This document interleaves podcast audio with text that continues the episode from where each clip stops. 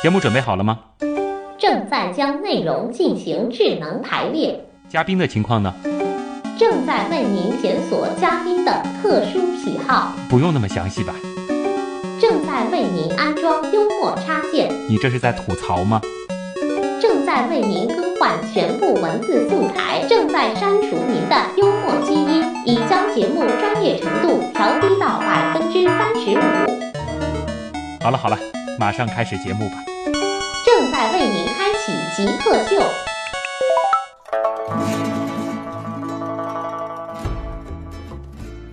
欢迎回来，这里是极客秀，我是小学时候用电子积木搭过收音机的旭东。大家好，我是小学时候用自行车链条搭过火柴枪的吴强。嗯，为什么我要提到电子积木？其实这也是我觉得吴强你们在做的这个事情和我小时候接触的那个东西有相似的地方。当然说现在你们做的这个火柴人实验室里边能做出来的东西更夸张，但是当时其实我我觉得电子积木对于我那个年代这种玩具已经很高大上了，因为就通过几个积木一样的东西能够做收音机啊，是是能够做什么集成电路啊，很多东西它都能够做。现在你们所做的这个事情和这种电子积木类的东西，它们的这个最大的区别在哪？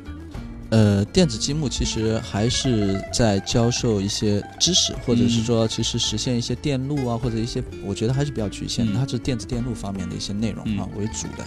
当然，它肯定还有一些变形，我不太清楚啊嗯啊，它也可以实现一些功能。但我们的内容呢，实际上是实现一种创意，嗯就是你是做一种设计，你比如说，呃，为自己的家里面做一个这个 PM 二点五的检测器，那你做一个检测器，你你是什么样子的呀？你放在哪里呀？嗯你要表现的形式也不一样你是做一个花瓶呢，你还是做一个盒子呢，还是做，就是说它的这个变化性是随他们小组的创意而去变化的。嗯呃，所以我们其实是要打开他的想法。那同样是做一个东西，你是不是可以让他做得更有创意、更有想法？那你是不是可以把它变成天上的云呢？那么你是不是可以把它变成下雨的这种情况的？因为他可以随便去想，只要能够自圆其说。可能说相似的地方也只有，呃，它是模块化的，同样都是把一些东西给它进行模块化了。是然后相对来说呢，更便于就是这个年纪的孩子去理解一些啊、对本来不应该是他这个年纪去学习的一些技术，对，但是你们更重的还是在于启发这一个点上。对啊、现在做出了哪些东西呃，他们这个作品真的太多了。啊？是，呃，如果说有成果的话，我认为孩子的变化是最大成果。嗯就是说，他们从原来不太敢上台去讲话的，嗯，特别是稍微偏远一点的孩子们，其实市区内的这些小学、初中的孩子们还是可以的，比较自信的啊呃比较自信。但是稍微偏远一点，因为他们可能大部分的呃管束还比较严格，嗯呃，所以他们很多都不太敢上台去讲。那但是上火柴人课以后，他们都没关系啦，嗯那很嗨。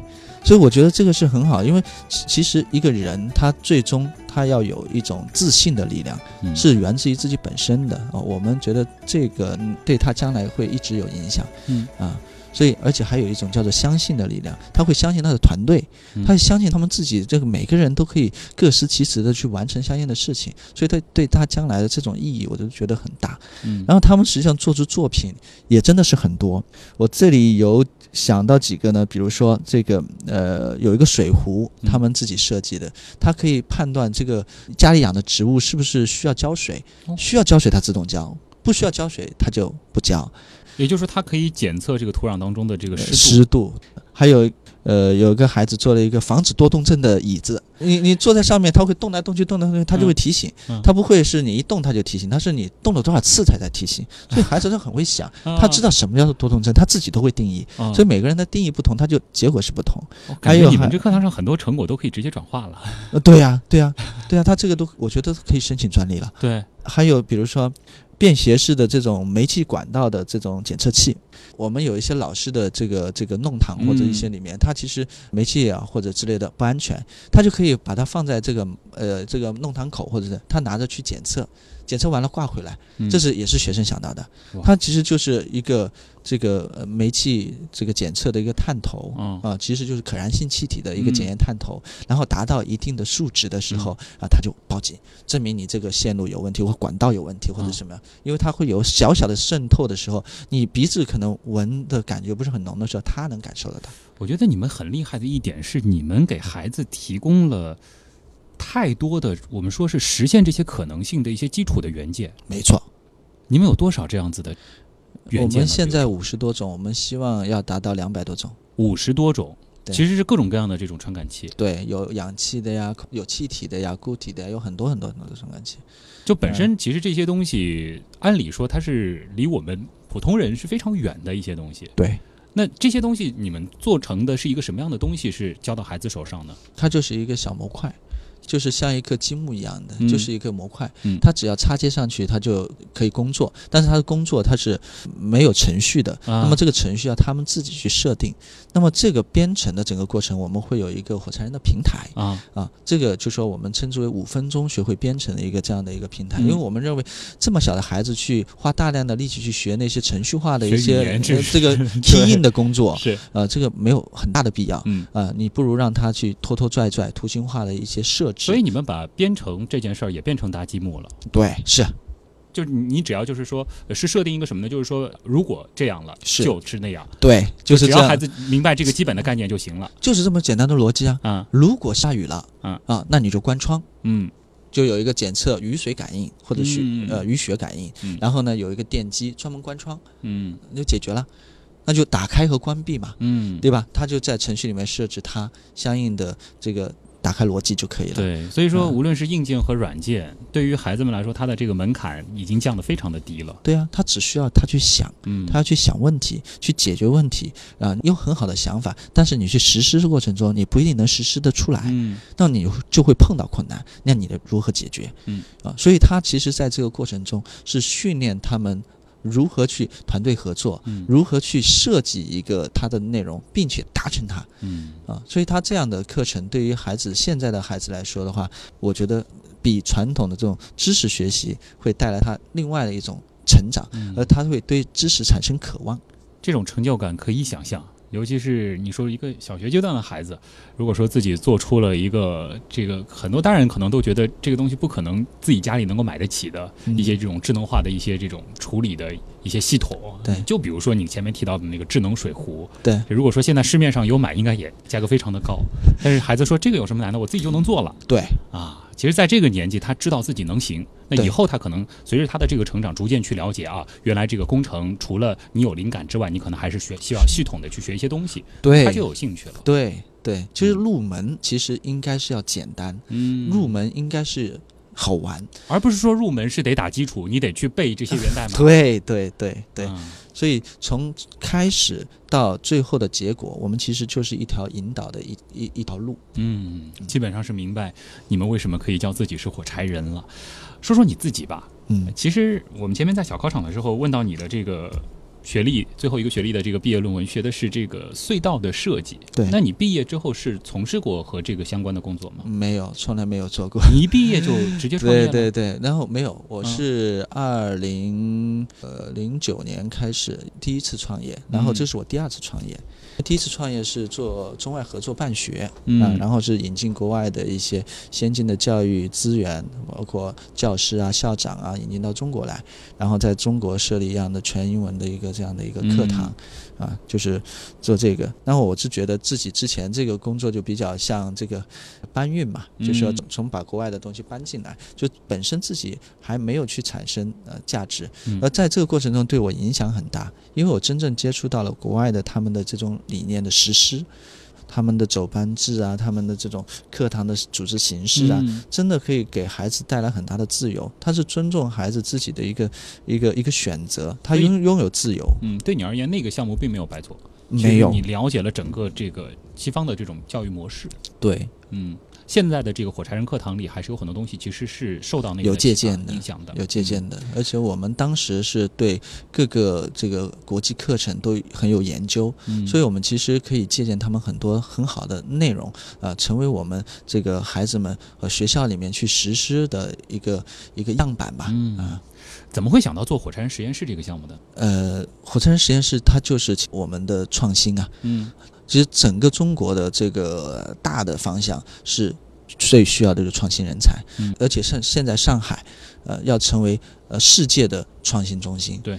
那么在这样的一个环境下，呃，我们现在所做的这个事情就是培育将来的这种创新人才。嗯创新实验室这种科技的形式进入学校，这种方式我觉得可行。嗯然后呢，可以帮助到呃学校形成它一些特色。于是于是我们就通过这条路，先进入到这个学校的这种体系里面来。嗯，可能当时就在想什么样的这个课程的形式是最能够激发孩子创意的，对我们就会想到一定要动手。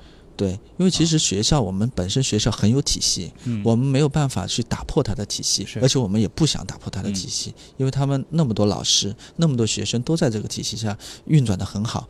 那么我们做补充，嗯就好好的去给到他们看到一些示范，能够给到他们一些启示。其实老师也是能学习的嗯啊，所以我们去做这样的事情，就是一种很好的一种补充。嗯，能说一下团队下一步的计划吗？因为其实你们说了要影响一亿的中国孩子，对而且想在很短的时间内，对。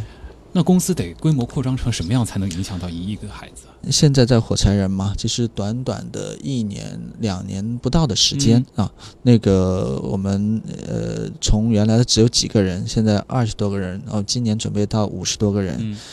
但这和一亿的数字差距实在是太大了。对的，那我们怎么做呢？嗯就是叫做打桩，就说什么呢？就说从几个人开始，我们就设立几个学校的这种样板，嗯然后我们人数多呢，我们就会设置在不同的区域就会设置更多的学校。我们现在在上海的合作学校有一百多所了。嗯这么快的时间啊，他们真的是有这样的需求。然后我们以这个学校为中心设立这样的一个基地，嗯可以去辐射到更多的学校。我们给他提供这个内容的服务。嗯啊，我身边刚好有朋友，其实也是做这个教育培训的。然后嗯其实跟他交流的时候，他也会提到，就是说他的这样子的企业要完成扩张，其实最大的问题会在于师资最后跟不上。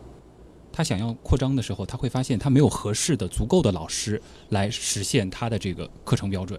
对，所以我们其实不是我们的老师在上课，啊所以我们将来会希望是更多我们在校的老师能够借鉴这样的方式，能够创意出更多的这样子的一个呃创新的课程。嗯所以我们是把创新课程带到学校去，形成他们自己的特色。啊，你们倒不是说就是一定是我们老师上，和刚才前面交流到的，就是说，如果说学校的老师有这个启发的这个能力，你们可能就是提供其他的服务了。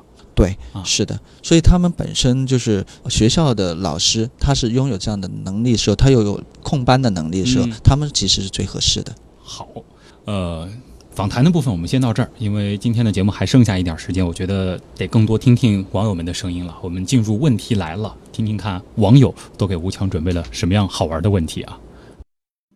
问题来了，问题来了，问题来了，欢迎回来，这里是极客秀。今天做客我们节目的嘉宾是上海乐天网络科技有限公司的 CEO、火柴人的创始人、火柴爸爸吴强。我们进入问题来了啊！碧海成天问说：“你们的产品我觉得真的挺有意思的，市场上有没有卖啊？我好想买一套给自己的孩子玩儿。呃，非常抱歉，现在我们可能还没有给，就是说可以直接买到。我们主要是给学校提供这样的服务，因为我们如果是要给每一位呃家庭去提供的话，嗯其实需要更多的一些服务去指导，因为我们很多内容还是比较适合在学校里面教学使用。啊，并不是说什么给孩子们配一个说明书，买来这些原材料自己就能做。对，因为它还是有一些引导的过程。我嗯们家长可能就我们会去呃为他们去准备更丰富的资料，啊、嗯将来也许会给他们提供呃这方面的一些支持，但是我们短期内是没有这样的打算的。所以短期内是没有说把这个产品商品化的考虑的。对，是的，接下来这道题基本上也不用回答了，就是 Kara 他问说有没有考虑过走乐高模式，以后出一些这种限量版定制版。以后吧，那个现阶段可能从来没有考虑。我们现在其实就是在在全国，嗯我们马上会在那个其他的省份也会设立我们火柴人的分公司、子公司的形式。嗯就我们可能呃主要阶段可能是在做这个啊，去呃打桩啊嗯各个地方。冰峰他说，他可能是这个了解过您，就是说这个，因为你们的这个魔幻版的这个产品好像是有自己的这个专利的，呃，其实也是一个发明创造的过程。他说我对于发明一样东西是比较感兴趣的，能说一下发明创造一样东西，它是需要经历一个什么样的过程吗？呃，发明东西，其实它这个过程，呃，我觉得就是可能他说的就是说从灵感到最后变成一个实体，那么它其实最大的难处，我觉得现在主要是呃，他的想法变成现实的这个制作的过程会比较嗯难，因为很多东西他没有，或者是有一些部分的制作他没有这个技术能力，又找不到相应的人去帮他，嗯呃，所以他有可能会在这个部分会比较难。但是嗯现在的申请的话，有一些专利的申请，可能呃对你的样品制作的这个完整度可能要求也没有那么高的。哦呃更更重视创意，你也可以申请到专利。呃对，有一些啊、有啊一些。呃，小小 M 估计是我另外一档节目的听众啊，他说听过火柴人团队的其他访谈，呃，感觉你们团队的成员特别有激情。那我也是一个创业者，能够分享一下如何才能够让自己的团队成员充满激情吗？啊，激情啊，觉得做的事情是有意义的，嗯你当然就会有激情啊。他可能从管理的角度想想听一听。我这样理解吧，嗯因为那个激情是什么呢？嗯激情是你对这件事情的这个相信程度。嗯啊如果你你非常相信，那么你就会毫不犹豫。嗯如果你对他，就说你们的伙伴们对这件事情相信程度也不高，那是什么原因？你能找到这个原因，你就可以让大家会不一样。要把这个价值传递出去，因为我们自己做的事情是真的为孩子们的未来嗯去传递我们的爱，而且我们的课程中，我们的老师的每一个步骤都是体现了这个内容。我们的老师去看别的老师去上课，我们自己新的老师看我们老的老师去上课，他们自然而然的会受到这种感染。嗯这不是我们教他要有激情，我觉得激情应该不是教出来的，嗯而是整个的一种氛围。嗯，我这里补充一个问题啊，尤其是您提到，就是说这个老师，其实和我们前面在访谈的时候也是提到同样的一个问题，就是说您之后会其实是在全国可能也会开一些这个分的这个分部，对，呃，那怎么样去保证说全国所有的这个火柴人实验室，我们的课堂，我们的这个标准能够统一呢？能够保持一统一的一个质量呢？课程有课程标准。嗯呃，然后呢，执行的话，我们分部的总经理啊，或者是负责人，都是由我们这边派出嗯啊，他会去严格的执行。然后同时，我们会有对课程这一块的一个专门负责人，会全国巡视。嗯我们情愿走得慢一点，但是我们每一步都会有火柴人的基因进行传递。嗯，对，感觉是，如果说能够上这个课的老师，必须是相信自己就是个火柴人才行。对，这必须的，而且是有相应的认证、相应的这种考试的一些基本的知识性的内容会有的，而且是你还有真实的这种表现，嗯在课堂中的表现。所以说，你们不仅是对外的一个培训，你们对内其实也已经是有一个完整的培训体系了。对，嗯黑面小生问说，不可否认，现在有很多优秀的项目，经常会面临被复制的情况，你怎么看？复制我们从来不怕复制，你们不怕不怕复制。别人，做一个打火机人？因为是什么呢？就说我们是做创新的，嗯我们就是在不断变化的。你仿制的话，永远是我以前的产品。啊，等你再做到我新的产品的时候，我可能已经 N 代了，嗯。所以我们在迭代更新。所以他去仿制的这但仿制者个，往往有一个思路，就是我价格便宜啊。价格便宜是 OK 的。你要嗯知道，呃，我们现在是给学校提供，学校不会去买只是便宜的东西，啊，你的这个客户不一样，他们不会去做这样的事情，因为对嗯他们来说，其实是需需要教学质量和嗯他们他们的诉求啊，不只是一个产品。对，当你们已经能够教小朋友自己设计一个 3D 打印机，那么仿制者还停留在教小朋友装电灯泡的时候，他已经没有这个继续发展的可能了。那另外一种方向，其实现在还会有很多比较好的这个团队，可能会被一些航空母舰级的企业这个并购也好，或者说他们做一个类似的产品，他们有雄厚的资源，你会担心这样子的这种情况？呃，我这个也不担心。嗯呃，为什么呢？因为其实我们做的是呃中国的一个教育的一种推行者，我们嗯希望为中国教育做点事情，嗯这是我们所有团队的共同的一个梦想。嗯所以我们才会要影响异孩子。我们嗯为什么去影响？是因为我们觉得这种方式对于将来更边远的地方，有一些根本没有办法接触到这些高科技的地方，他也可以通过我们火柴人的平台，嗯可以获得这样的资源。嗯我们的这些老师，他也可以获得我们的资源。它是一个很好的事情。嗯如果有大的公司也愿意来做的话，我觉得这是一件好事。你不怕竞争，啊，这种竞争，它是它是哪怕是竞争了，对孩子总是好的。呃对孩子是好，但是他的梦想跟我一致吗？嗯他如果跟我一致，他也会来找我，因为大家是同一个梦想。汤包妈妈她的这个问题说是不知道嘉宾是否有子女，其实您前面已经透露了，您是有个女儿对，啊。她说，能说一下你是如何培养自己的小孩的吗？呃我的孩子还比较小，啊我觉得主要可能就是呃陪伴吧，嗯就是说陪伴的质量要高，就是说呃，因为我们真的创业这个时间哈是没有很多时间陪孩子的，嗯。呃，就是孩子在家里面都是老人带。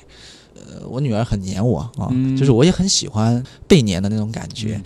所以在跟她在一起的时候，我就愿意去陪她玩，让她怎么开心，观察她，让他去做一个事情的时候，能够去把它做掉，就一嗯直去碰到困难呢，我就鼓励他去。我觉得没有必要去教他很多的知识，然后呢，我在看书的时候呢，他会跑过来，那我也教他一起看书，一起坐下来，就做一些很简单的一些嗯一些这种玩伴，哎，玩伴陪伴，我觉得就挺好的。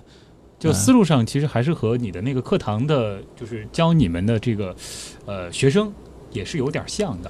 是的，其实、其实孩子们他呃身体要好，嗯就是要有很好的营养，因为他其实成长的呃重要的是呃身体的成长，他这个年龄，而不是脑子的成长。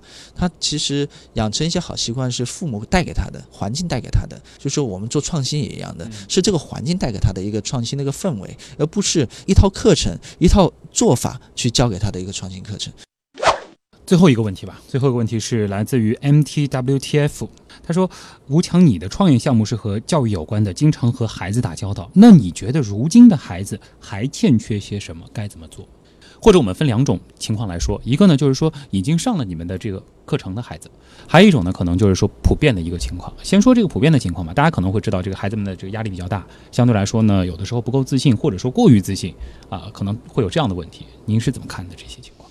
呃，我是这样看的，嗯孩子们他成长的一个轨迹，呃，认识世界的这个过程，而且是为他将来去应对不清楚的世界，他也有一个应对能力。嗯所以他的成长的这个过程中，他欠缺的东西永远都有，他不会说不欠缺什么东西，但是他会有一个正常的、很好的状态去应对，比如说。我刚刚讲的自信，嗯比如说相信他相信他的团队，相信他的家人，相信他的朋友，所以他其实在这种环境下，他就很容易去面对将来各种各样的挑战。嗯，主要缺的是什么？他可能说的就是中国如今的这些孩子。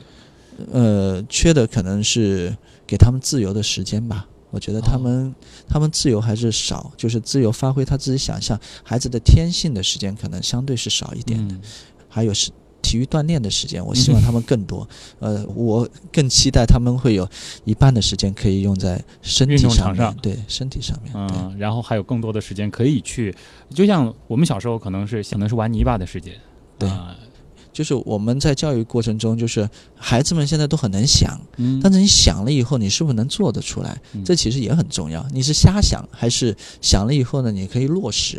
就是他这个过程中，其实是一个很重要的一个引导。嗯他一旦有想法的时候，好的老师可能不会帮他做，他会帮他引导出来，嗯让他形成他的一个看法或者做法，或者做错了，他也知道错在哪儿。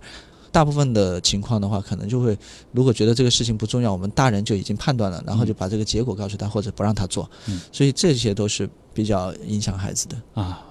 前面您说了，就是说火柴人实验室其实是会在很多的这个学校里有点。那么这个如果说普通市民，我的孩子刚好也不在你们所进入的这些学校，嗯，呃，他有机会体验到你们的这种课程吗？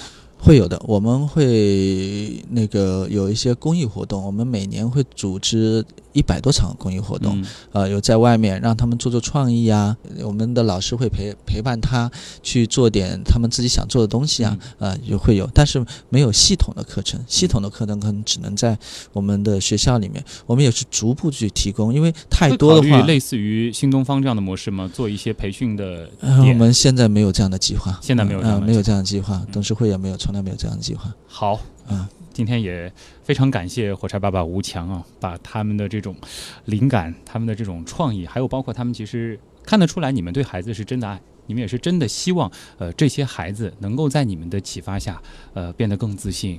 我也我也真心相信你们是真的在做，希望在短时间内能够让中国能够出一两个诺贝尔奖。当然，这个短时间也得随着这些孩子们逐渐长大，那也是是希望你们的这个影响一亿孩子的目标能够最终实现。